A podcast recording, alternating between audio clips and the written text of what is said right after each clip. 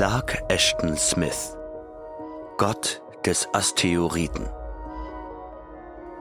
Eine Produktion von Der Vorleser.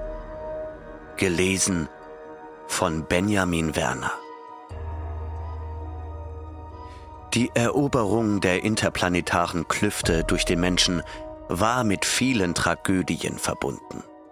Ein Schiff nach dem anderen verschwand in der Unendlichkeit und kehrte nicht mehr zurück. In den meisten Fällen haben die verschollenen Entdecker keine Aufzeichnungen über ihr Schicksal hinterlassen. Ihre Schiffe sind als fremde Meteore durch die Atmosphäre der weiter entfernten Planeten geflogen, um wie formlose Metallklumpen auf ein nie besuchtes Terrain zu fallen. Oder sie wurden zu toten, gefrorenen Satelliten anderer Welten oder Monde. Einige wenige der nicht zurückgekehrten Flieger haben es vielleicht geschafft, irgendwo zu landen. Und ihre Besatzungen sind entweder unverzüglich umgekommen oder haben für eine kurze Zeit in der unvorstellbar feindlichen Umgebung eines Kosmos überlebt, der nicht für Menschen gemacht ist.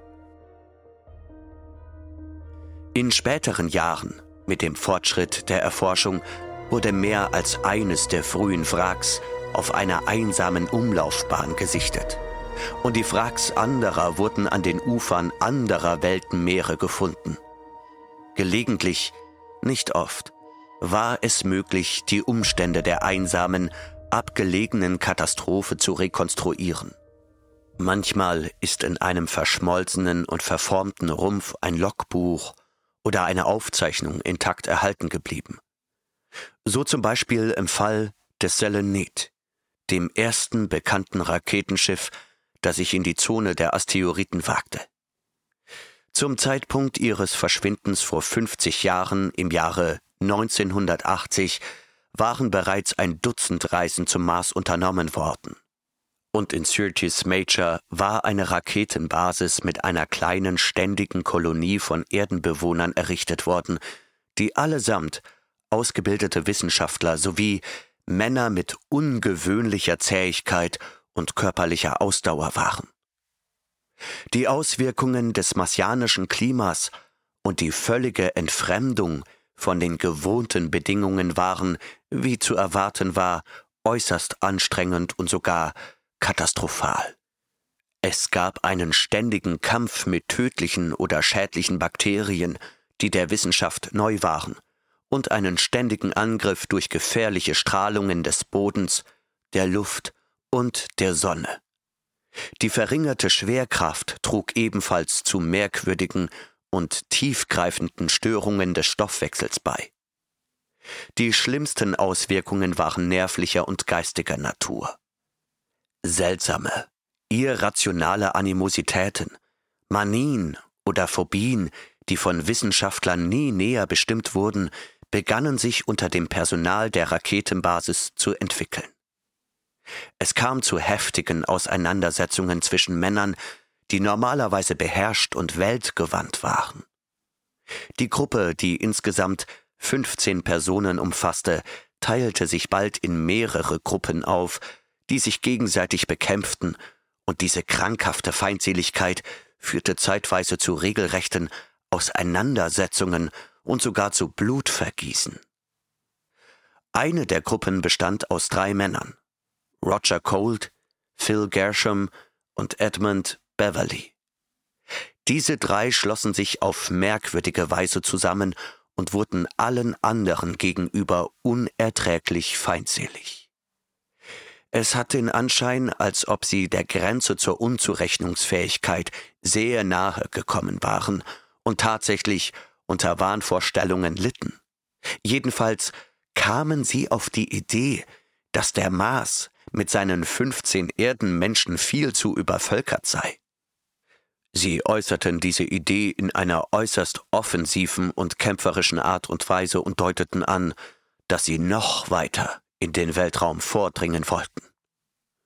Ihre Andeutungen wurden von den anderen nicht ernst genommen, denn eine dreiköpfige Besatzung reichte nicht aus, um selbst das leichteste Raketenschiff, das damals verwendet wurde, angemessen zu bemannen.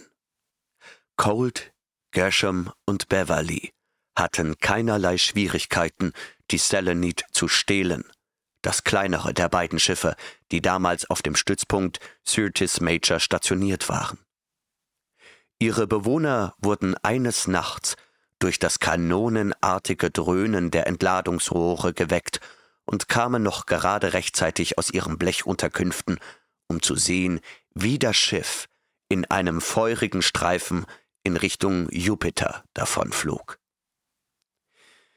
Es wurde kein Versuch unternommen, dem Schiff zu folgen, aber der Vorfall trug dazu bei, die übrigen zwölf zu beruhigen und ihre unnatürlichen Feindseligkeiten zu besänftigen.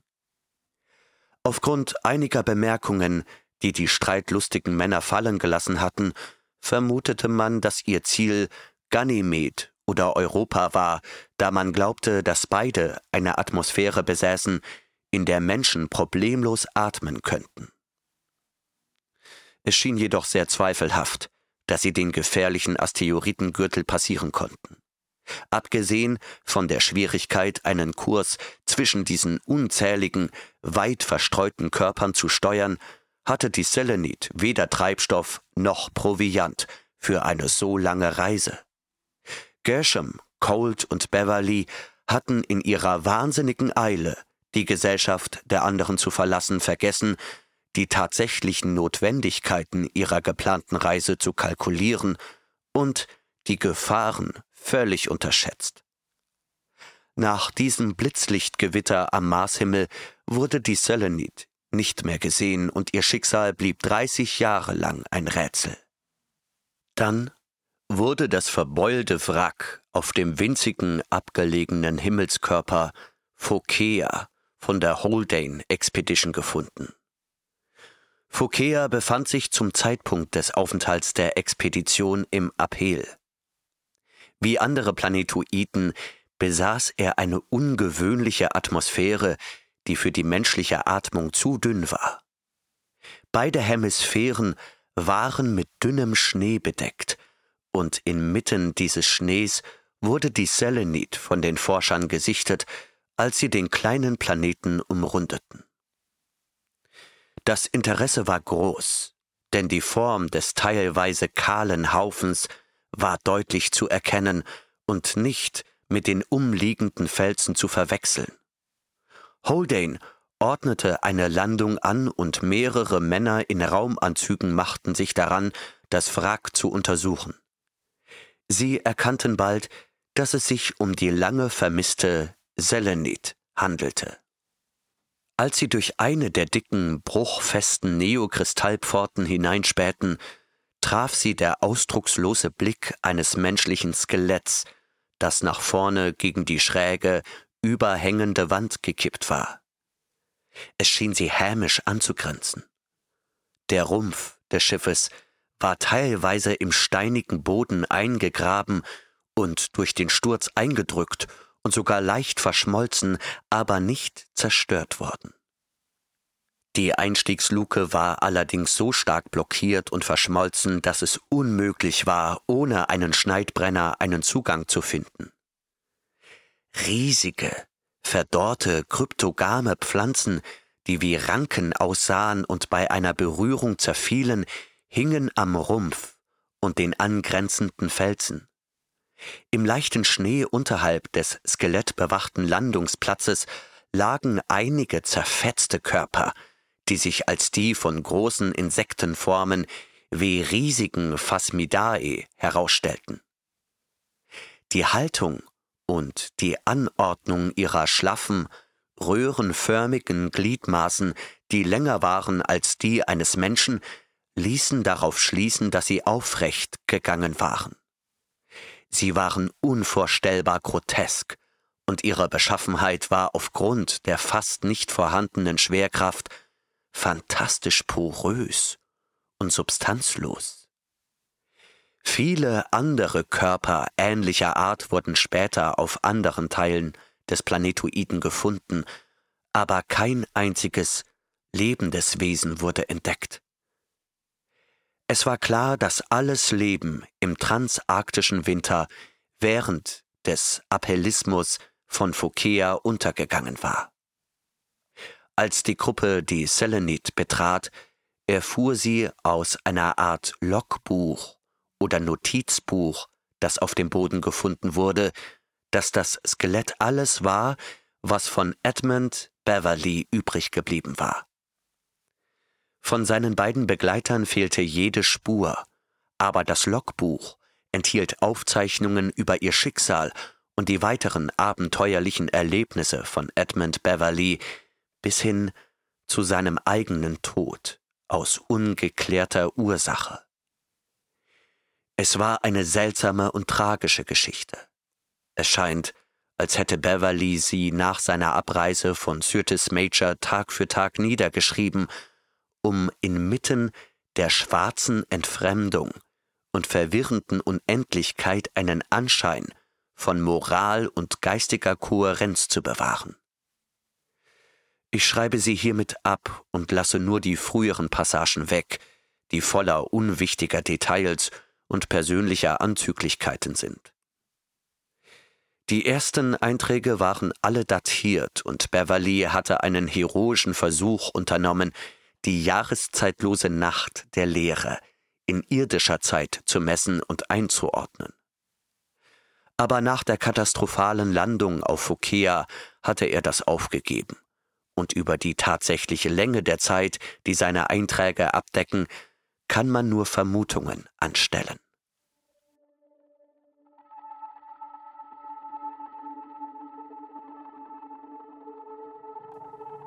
10. September.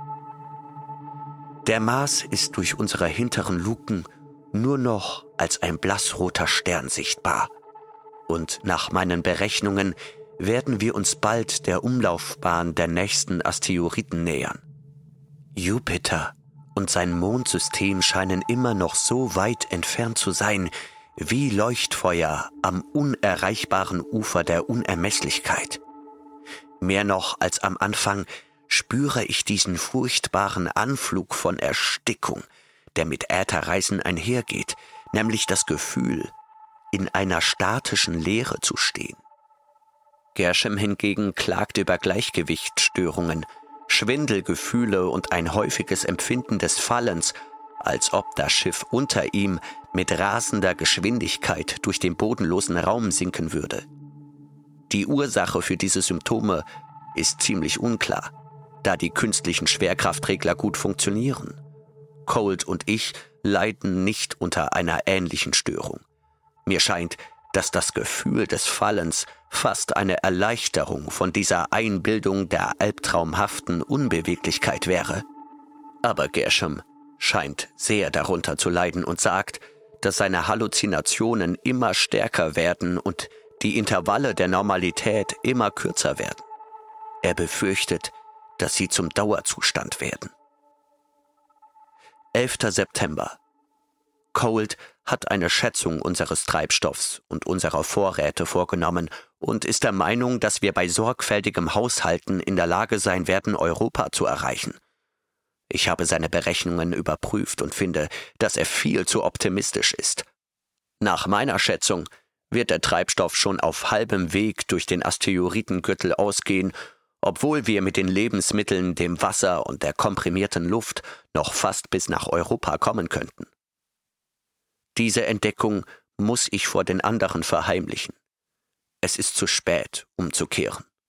Ich frage mich, ob es nicht Wahnsinn war, dass wir uns auf diese Reise in die kosmische Unendlichkeit begeben haben, ohne uns wirklich vorzubereiten oder an die Konsequenzen zu denken. Cold, so scheint es, hat die Fähigkeit zur mathematischen Berechnung verloren. Seine Zahlen sind voller ungeheuerlicher Fehler. Gershom konnte nicht schlafen und ist nicht einmal in der Lage, seinen Dienst auf der Wache anzutreten. Die Halluzination des Fallens quält ihn unaufhörlich, und er schreit vor Angst, weil er glaubt, dass das Schiff auf einen dunklen, unbekannten Planeten stürzt, zu dem es von einer unerbitterlichen Anziehungskraft gezogen wird. Essen, Trinken und Fortbewegung fallen ihm sehr schwer, und er klagt darüber, dass er nicht einmal mehr richtig Luft holen kann, dass ihm bei seinem rasanten Abstieg die Luft entrissen wird. Sein Zustand ist in der Tat schmerzhaft und bedauernswert. 12. September. Gershom geht es schlechter. Kaliumbromid und sogar eine starke Dosis Morphium aus den Medikamentenschränken der Selenit haben ihm keine Erleichterung verschafft und ihn nicht einmal einschlafen lassen. Er sieht aus wie ein Ertrinkender und scheint kurz davor zu sein, sich zu erhängen. Es ist schwer für ihn zu sprechen. Cold ist sehr missmutig und mürrisch geworden und schnauzt mich an, wenn ich ihn nur anspreche. Ich glaube, dass Gershoms Notlage an seinen Nerven zehrt, genau wie an meinen. Aber meine Last ist schwerer als die von Cold, denn ich kenne das unausweichliche Schicksal unserer irrsinnigen und von Unglück verfolgten Expedition. Manchmal wünsche ich, es wäre alles vorbei. Die Höllen des menschlichen Verstandes sind größer als der Weltraum, dunkler als die Nacht zwischen den Welten. Und wir alle drei haben mehrere Ewigkeiten in der Hölle verbracht. Unser Versuch zu fliehen hat uns nur in eine schwarze und uferlose Vorhölle gestürzt, durch die wir noch immer unser eigenes persönliches Verderben tragen müssen. Wie Gershom konnte auch ich nicht schlafen. Aber im Gegensatz zu ihm werde ich von der Illusion ewiger Unbeweglichkeit gequält. Trotz der täglichen Berechnungen, die mir versichern, dass wir durch die Kluft vorankommen, kann ich mich nicht davon überzeugen, dass wir uns überhaupt bewegt haben. Es scheint mir, dass wir wie der Sarg Mohammeds in der Schwebe hängen, weit weg von der Erde und ebenso weit weg von den Sternen, in einer unermesslichen Weite ohne Ziel und Richtung. Ich kann nicht beschreiben, wie schrecklich dieses Gefühl ist. 13. September. Während meiner Wache öffnete Cold den Medikamentenschrank und schaffte es sich mit Morphium vollzupumpen. Als er an der Reihe war, befand er sich in einem Vollrausch, und ich konnte nichts tun, um ihn zu wecken. Gershom ging es immer schlechter und er schien tausend Tote zu sterben, also blieb mir nichts anderes übrig, als die Wache so lange wie möglich aufrecht zu erhalten. Ich blockierte jedenfalls die Steuerelemente, damit das Schiff seinen Kurs ohne menschliche Führung fortsetzen würde, falls ich einschlafen sollte. Ich weiß nicht, wie lange ich wach blieb und auch nicht, wie lange ich schlief. Ich wurde von einem seltsamen Zischen geweckt, dessen Art und Ursache ich zunächst nicht identifizieren konnte. Ich schaute mich um und sah, dass Cold in seiner Hängematte lag, immer noch in einem drogenbedingten Schlafzustand. Dann sah ich, dass Gershom verschwunden war, und mir wurde klar, dass das Zischen aus der Schleuse kam. Die innere Tür der Schleuse war fest verschlossen. Aber offensichtlich hatte jemand die äußere Luke geöffnet, und das Geräusch wurde von der entweichenden Luft verursacht. Es wurde schwächer und verstummte, während ich hinhörte. Da wusste ich, was passiert war. Gershom, der seine seltsame Halluzination nicht länger ertragen konnte, hat sich tatsächlich aus der Selenit ins All gestürzt. Als ich zu den hinteren Öffnungen ging, sah ich seinen Körper mit einem blassen, leicht aufgedunsenen Gesicht und offenen, hervorquellenden Augen. Er folgte uns wie ein Satellit und hielt einen gleichmäßigen Abstand von zehn oder zwölf Fuß zum Heck des Schiffes. Ich hätte im Raumanzug hinausgehen können, um den Körper zu bergen, aber ich war mir sicher, dass Gershom bereits tot war, und der Aufwand erschien mir mehr als sinnlos. Da aus dem Inneren keine Luft entwichen war, versuchte ich nicht einmal die Öffnung zu schließen. Ich hoffe und bete, dass Gershom in Frieden ruht. Er wird für immer im kosmischen Raum schweben, in jener weiten Leere, der die Qualen des menschlichen Bewusstseins unmöglich entgehen können. 15. September. Wir haben unseren Kurs irgendwie beibehalten, obwohl Cold zu zermürbt und drogengeschwängert ist, um eine große Hilfe zu sein. Ich bedauere ihn, weil sein begrenzter Vorrat an Morphium zur Neige geht. Gershams Körper folgt uns immer noch, gehalten von der schwachen Anziehungskraft des Schiffes. Das scheint Colt in seinen klaren Momenten zu erschrecken und er beklagt den Spuk, den der tote Mann mit sich bringt. Auch für mich ist es schlimm genug und ich frage mich, wie viel meine Nerven und mein Verstand noch aushalten werden. Manchmal denke ich, dass ich anfange, die Wahnvorstellungen zu entwickeln, die Gershom quälten und ihn in den Tod trieben. Ein schreckliches Schwindelgefühl überkommt mich, und ich fürchte, dass ich zu fallen beginne. Aber irgendwie gewinne ich mein Gleichgewicht zurück. 16. September.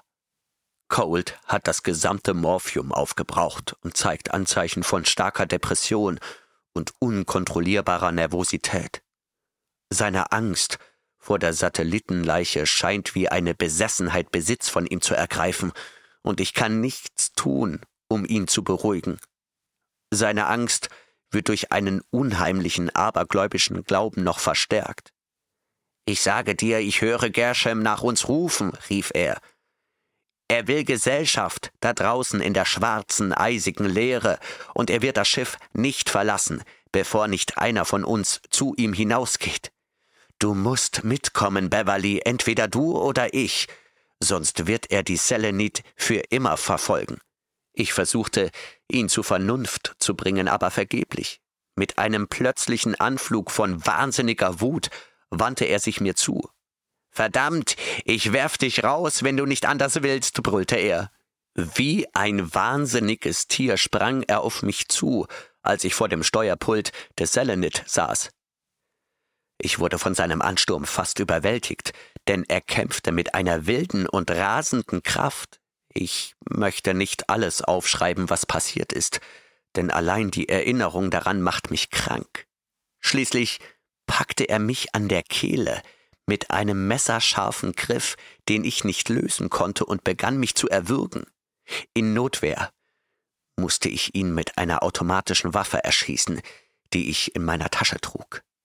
Taumelnd und nach Luft ringend starrte ich auf seinen am Boden liegenden Körper, aus dem sich eine purpurne Pfütze auf dem Boden ausbreitete. Irgendwie schaffte ich es, mir einen Raumanzug anzuziehen. Ich schleifte Colt an den Knöcheln und brachte ihn zur inneren Tür der Luftschleuse. Als ich die Tür öffnete, schleuderte mich die entweichende Luft zusammen mit der Leiche in Richtung der offenen Luke und es war schwer, wieder auf die Beine zu kommen und zu verhindern, dass ich in den Weltraum mitgerissen wurde. Coles Körper, der sich in seinem Flug quer drehte, klemmte vor der Luke, und ich musste ihn mit den Händen hinausdrücken. Dann schloss ich die Klappe hinter ihm. Als ich ins Innere des Schiffes zurückkehrte, sah ich ihn bleich und aufgedunsen neben dem Leichnam von Gershom schweben. 17. September. Ich bin allein, und doch werde ich auf schreckliche Weise von den toten Männern verfolgt und begleitet. Ich habe versucht, meine Kräfte auf das hoffnungslose Problem des Überlebens zu konzentrieren, auf die Erfordernisse der Raumfahrt, aber es ist alles nutzlos. Immer wieder sehe ich diese steifen und geschwollenen Körper, die in der schrecklichen Stille der Leere schwimmen, während die weiße, luftlose Sonne wie ein Aussatz auf ihren entstellten Gesichtern liegt. Ich versuche meine Augen auf die Kontrolltafel zu richten, auf die astronomischen Karten, auf das Logbuch, das ich schreibe, auf die Sterne, auf die ich zusteuere. Aber ein furchtbarer und unwiderstehlicher Magnetismus zwingt mich, mich in Abständen mechanisch und hilflos zu den hinteren Luken zu drehen. Es gibt keine Worte für das, was ich fühle und denke. Und Worte sind wie verlorene Dinge zusammen mit den Welten, die ich so weit hinter mir gelassen habe. Ich versinke in einem Chaos aus schwindelerregendem Grauen, jenseits der Möglichkeit der Rückkehr. 18. September. Ich komme jetzt in die Zone der Asteroiden, jener bruchstückhaften und amorphen Wüstenfelsen, die in weit verstreuten Reihen zwischen Mars und Jupiter herumwirbeln. Heute ist die Selenit ganz nah an einem von ihnen vorbeigeflogen. Einem kleinen Körper, der wie ein abgebrochener Berg aussah und sich plötzlich mit messerscharfen Zacken und schwarzen Rinnen aus dem Abgrund erhob, die sich in sein Herz zu bohren schienen. Die Selenit wäre in nur wenigen Augenblicken mit voller Wucht auf ihn gestürzt, wenn ich nicht den Kurs gewechselt und in einem scharfen Winkel nach rechts gelenkt hätte. So kam ich nahe genug heran, dass die Körper von Colt und Gershom von der Anziehungskraft des Planetoiden erfasst wurden, und als ich, nachdem das Schiff außer Gefahr war, einen Blick auf den zurückweichenden Felsen warf, waren sie verschwunden. Schließlich entdeckte ich sie mit dem Teleskopreflektor und sah, dass sie wie winzige Monde um den furchtbaren, nackten Asteroiden im Raum kreisen. Vielleicht schweben sie so für immer, oder sie treiben in immer kleiner werdenden Kreisen nach unten, um in einer dieser düsteren, bodenlosen Schluchten ein Grab zu finden. Am 20. September bin ich an mehreren Asteroiden vorbeigeflogen. Unregelmäßige Fragmente, kaum größer als Meteoriten, und ich musste mein ganzes Können als Raumfahrer aufbieten, um eine Kollision zu verhindern. Weil ich unablässig auf der Hut sein musste, war ich gezwungen, permanent wach zu bleiben, aber früher oder später wird mich der Schlaf übermannen und die Selenit wird in den Untergang stürzen. Aber das macht nichts. Das Ende ist unvermeidlich und muss sowieso bald kommen. Der Vorrat an konzentrierter Nahrung und die Tanks mit komprimierten Sauerstoff könnten mich noch viele Monate am Leben halten, da es niemanden außer mir gibt, der sie verbraucht. Aber der Treibstoff ist fast aufgebraucht, wie ich aus meinen früheren Berechnungen weiß. Jeden Moment kann der Antrieb ausfallen.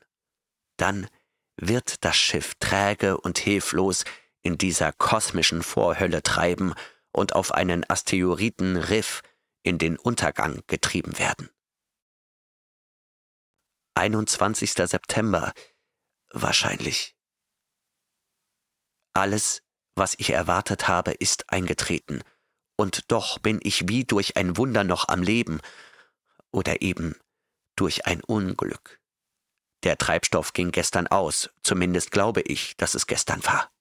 Aber ich war zu nahe am Rande der körperlichen und geistigen Erschöpfung, um klar zu erkennen, dass die Raketentriebwerke abgeschaltet haben. Ich war völlig erschöpft und befand mich in einem Zustand, der weder Hoffnung noch Verzweiflung zuließ. Ich erinnere mich dunkel daran, wie ich aus Gewohnheit die Steuerung des Schiffes einstellte. Dann legte ich mich in meine Hängematte und schlief auf der Stelle ein. Ich kann nicht sagen, wie lange ich geschlafen habe. Vage hörte ich ein Krachen wie von einem fernen Donner und spürte eine heftige Erschütterung, die mich in ein trübes Erwachen rüttelte. Ein Gefühl von unnatürlicher, brütender Hitze bedrückte mich, während ich um mein Bewusstsein kämpfte, aber als ich meine schweren Augen öffnete, konnte ich eine Weile nicht erkennen, was wirklich passiert war.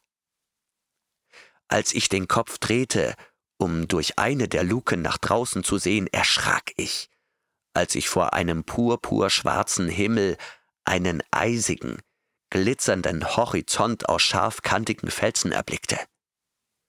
Einen Moment lang dachte ich, das Schiff drohe auf einen riesigen Planetoiden aufzuschlagen. Dann wurde mir schlagartig klar, dass der Aufprall bereits stattgefunden hatte, dass ich durch den Sturz der Selenit auf eine dieser kosmischen Inseln aus meinem komaartigen Schlummer geweckt worden war. Ich war jetzt hellwach und beeilte mich, mich aus der Hängematte zu befreien. Ich stellte fest, dass der Boden stark geneigt war, als wäre das Schiff auf einem Abhang gelandet oder hätte seine Nase in dem fremden Terrain eingegraben. Mit einem merkwürdigen Gefühl der Leichtigkeit und kaum in der Lage, meine Füße wieder auf den Boden zu stellen, machte ich mich auf den Weg zum nächsten Ausgang. Es war klar, dass das künstliche Schwerkraftsystem des Fliegers durch den Aufprall außer Betrieb gesetzt worden war und dass ich nur noch der schwachen Schwerkraft des Asteroiden unterlag. Es schien mir, als wäre ich leicht und körperlos wie eine Wolke, als wäre ich nicht mehr als das luftige Gespenst meines früheren Ichs. Der Boden und die Wände waren seltsam heiß, und mir wurde klar, dass die Hitze durch den Eintritt der Selenit in einer Art Atmosphäre verursacht worden sein musste. Der Asteroid war also nicht völlig luftleer, wie man gemeinhin annimmt, und wahrscheinlich handelte es sich um eines der größeren Brocken mit einem Durchmesser von vielen Meilen, vielleicht Hunderten. Aber selbst diese Erkenntnis konnte mich nicht auf das seltsame und überraschende Bild vorbereiten, das sich mir beim Anblick durch das Bullauge bot. Der Horizont aus gezackten Gipfeln, die wie ein Gebirge im Miniaturformat aussahen, lag in einer Entfernung von mehreren hundert Yards. Darüber sank die kleine, intensiv leuchtende Sonne, die in ihrer Größe einem feurigen Mond glich, mit erkennbarer Geschwindigkeit in den dunklen Himmel, an dem die großen Sterne und Planeten zu sehen waren. Die Selenit war in ein flaches Tal gestürzt und hatte ihren Bug und ihren Rumpf halb in den Boden versenkt, der aus sich zersetzendem, hauptsächlich basalthaltigem Gestein bestand. Ringsherum gab es zerklüftete Bergrücken, rinnenförmige Säulen und Zinnen, über die sich erstaunlicherweise zerbrechliche, röhrenförmige, blattlose Ranken mit breiten, gelbgrünen Zweigen schlängelten, flach und dünn wie Papier. Unscheinbare Flechten, die größer als ein Mensch sind und die Form eines flachen Geweihs haben, wuchsen in einzelnen Reihen und Dickichten entlang des Tals. Zwischen den Dickichten sah ich, wie sich bestimmte Lebewesen näherten, die mit der Plötzlichkeit und Leichtigkeit springender Insekten hinter den mittleren Felsen hervorkamen. Sie schienen mit langen fliegenden Schritten über den Boden zu gleiten, die gleichzeitig leicht und ruckartig waren. Es waren fünf dieser Wesen, die zweifellos vom Fall des Selenit aus dem Weltraum angelockt worden waren und sie nun begutachten wollten. In wenigen Augenblicken näherten sie sich dem Schiff und hielten vor ihm mit der gleichen mühelosen Leichtigkeit inne, die all ihre Bewegungen kennzeichnete. Was sie wirklich waren, weiß ich nicht, aber in Ermangelung anderer Vergleiche muss ich sie mit Insekten vergleichen. Aufrecht stehend ragten sie drei Meter in die Luft. Ihre Augen die wie geschliffene Opale an den Enden der gebogenen Stiele saßen, ragten in die Höhe des Bullauges auf. Ihre unglaublich dünnen Gliedmaßen, ihre stielartigen Körper, die mit denen der Phasmidae, den Spazierstöcken vergleichbar sind, waren mit grün grauen Schuppen bedeckt. Ihre dreieckigen Köpfe waren von riesigen, perforierten Membranen gesäumt und mit Mundwerkzeugen versehen, die ewig zu grinsen schienen. Ich glaube, sie sahen mich mit diesen seltsamen, ausdruckslosen Augen, denn sie kamen näher und drückten sich an die Öffnung, so dass ich sie mit meiner Hand hätte berühren können, wenn die Luke offen gewesen wäre. Vielleicht waren auch sie überrascht, denn ihre dünnen Augenstiele schienen sich zu verlängern, während sie mich anstarrten und sie fuchtelten mit ihren dürren Armen und bebten mit ihren hornigen Mündern, als ob sie sich miteinander unterhielten. Nach einer Weile gingen sie weg und verschwanden schnell hinter dem nahen Horizont. Seitdem habe ich die Selenit so gründlich wie möglich untersucht, um das Ausmaß des Schadens festzustellen. Ich glaube, dass die Außenhülle an einigen Stellen verformt oder sogar verschmolzen ist. Denn als ich mich im Raumanzug der Luke näherte, um herauszukommen, stellte ich fest, dass ich die Klappe nicht öffnen konnte. Mein Ausstieg aus dem Flieger ist unmöglich geworden, da ich kein Werkzeug habe, mit dem ich das schwere Metall schneiden oder die zähen, neokristallinen Fenster zerschlagen könnte. Ich bin in der Selenit wie in einem Gefängnis eingesperrt. Und das Gefängnis muss zu gegebener Zeit auch mein Grab werden. Später. Ich werde nicht länger versuchen, diesen Bericht zu datieren. Unter den gegebenen Umständen ist es unmöglich, auch nur ein ungefähres Gefühl für die irdische Zeit zu behalten. Die Chronometer haben aufgehört zu arbeiten und ihre Maschinerie wurde durch den Absturz des Schiffes hoffnungslos durcheinandergebracht. Die Tageszeiten auf diesem Planetoiden dauern anscheinend nicht länger als ein oder zwei Stunden und die Nächte sind ebenso kurz. Nachdem ich meinen letzten Eintrag geschrieben hatte, legte sich die Dunkelheit wie ein schwarzer Flügel über die Landschaft. Und seitdem sind so viele dieser flüchtigen Tage und Nächte vorbeigezogen, dass ich aufgehört habe, sie zu zählen. Mein Gefühl für die Dauer ist seltsam verwirrt. Jetzt, wo ich mich ein wenig an meine Situation gewöhnt habe, ziehen sich die kurzen Tage unendlich in die Länge. Die Wesen, die ich die Spazierstöcke nenne, sind zum Schiff zurückgekehrt, kommen täglich und bringen Hunderte von anderen mit. Es scheint, dass sie in gewisser Weise der Menschheit entsprechen, denn sie sind die vorherrschende Lebensform auf dieser kleinen Welt. In den meisten Dingen sind sie uns unverständlicherweise fremd, aber einige ihrer Handlungen sind entfernt mit denen der Menschen verwandt und lassen auf ähnliche Impulse und Instinkte schließen. Offensichtlich sind sie neugierig, Sie drängen sich in großer Zahl um die Selenit, inspizieren sie mit ihren Stielaugen und berühren den Rumpf und die Luken mit ihren dünnen Gliedmaßen. Ich glaube, sie versuchen eine Art Kommunikation mit mir herzustellen. Ich kann nicht sicher sein, dass sie Laute von sich geben, da der Rumpf des Fliegers schalldicht ist, aber ich bin mir sicher, dass die steifen, halblauten Gesten, die sie in einer bestimmten Reihenfolge vor dem Bullauge wiederholen, sobald sie mich erblicken, eine bewusste und eindeutige Bedeutung haben. Außerdem vermute ich in ihrer Haltung eine regelrechte Verehrung, wie sie die Wilden einem geheimnisvollen Himmelsbesucher entgegenbringen würden. Jeden Tag, wenn sie sich vor dem Schiff versammeln, bringen sie seltsame schwammige Früchte und porige Pflanzen mit, die sie wie eine Opfergabe auf dem Boden hinterlassen. Mit ihren Gesten scheinen sie mich anzuflehen, diese Opfergaben anzunehmen. Merkwürdigerweise verschwinden die Früchte und das Gemüse immer in der Nacht. Sie werden von großen, leuchtenden, fliegenden Kreaturen mit hauchdünnen Flügeln gefressen, die anscheinend ausschließlich nachts unterwegs sind. Zweifellos glauben die Spazierstöcke aber, dass ich, der seltsame überirdische Gott, das Opfer angenommen habe. Es ist alles seltsam, unwirklich und unbedeutend. Durch den Verlust der normalen Schwerkraft fühle ich mich wie ein Phantom, und ich scheine in einer Phantomwelt zu leben.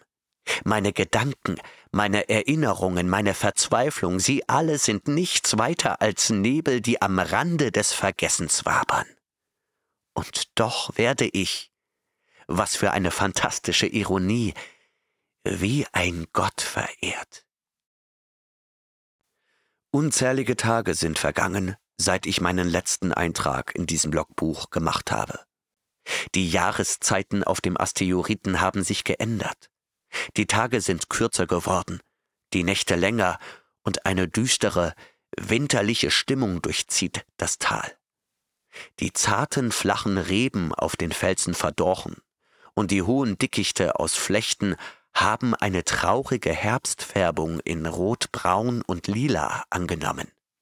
Die Sonne dreht sich in einem niedrigen Bogen über dem gezackten Horizont, und ihre Kugel ist klein und blass, als würde sie sich in die schwarze Kluft zwischen den Sternen zurückziehen.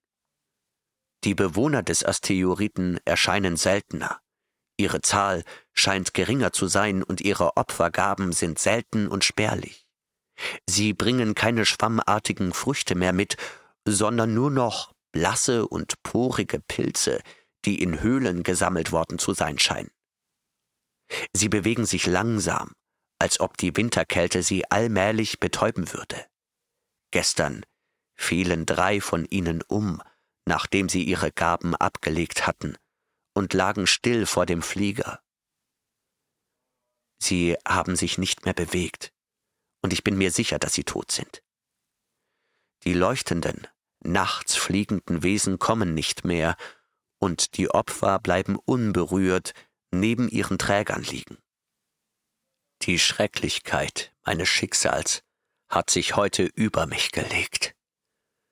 Keiner der Spazierstöcke ist mehr erschienen. Ich denke, dass sie alle gestorben sind.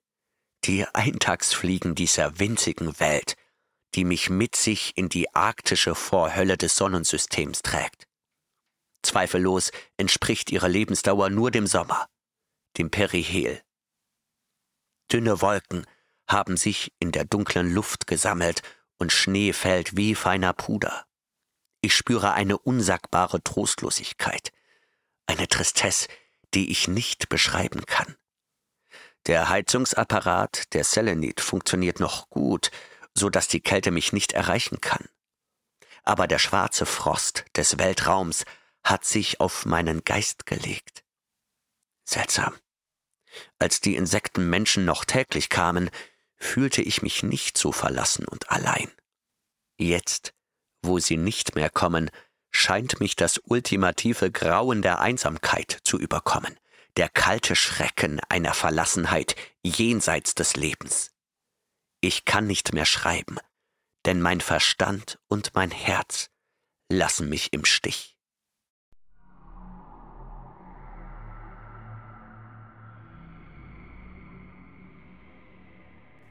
Dennoch, so scheint es, lebe ich nach einer Ewigkeit der Dunkelheit und des Wahnsinns im Flieger, des Todes und des Winters in der Welt draußen. Während dieser Zeit habe ich nicht ins Logbuch geschrieben und ich weiß nicht, welcher obskure Impuls mich dazu bringt, eine so irrationale und sinnlose Tätigkeit wieder aufzunehmen. Ich glaube, es ist die Sonne, die in einem höheren und längeren Bogen über der toten Landschaft vorbeizieht, die mich aus der völligen Verzweiflung zurückgerufen hat. Der Schnee ist von den Felsen geschmolzen und hat kleine Rinnsale und Pfützen gebildet, und seltsame Pflanzenknospen ragen aus dem sandigen Boden. Sie heben sich und schwellen sichtbar an, während ich sie beobachte. Ich befinde mich jenseits der Hoffnung, jenseits des Lebens, in einem seltsamen luftleeren Raum, aber ich sehe diese Wesen wie ein Verurteilter, der den Frühling aus seiner Zelle aufsteigen sieht. Sie wecken in mir ein Gefühl, dessen Namen ich schon vergessen hatte. Meine Essensvorräte gehen zur Neige und der Vorrat an komprimierter Luft ist noch geringer. Ich habe Angst zu berechnen, wie lange es noch dauert. Ich habe versucht, die Öffnungen aus Neokristall mit einem großen Schraubenschlüssel als Hammer zu zerschlagen, aber die Schläge waren auch wegen meiner eigenen Schwerelosigkeit so wirkungslos wie das Klopfen mit einer Feder. Außerdem wäre die Außenluft aller Wahrscheinlichkeit nach zu dünn für die menschliche Atmung. Die Spazierstockwesen sind wieder vor dem Flieger aufgetaucht.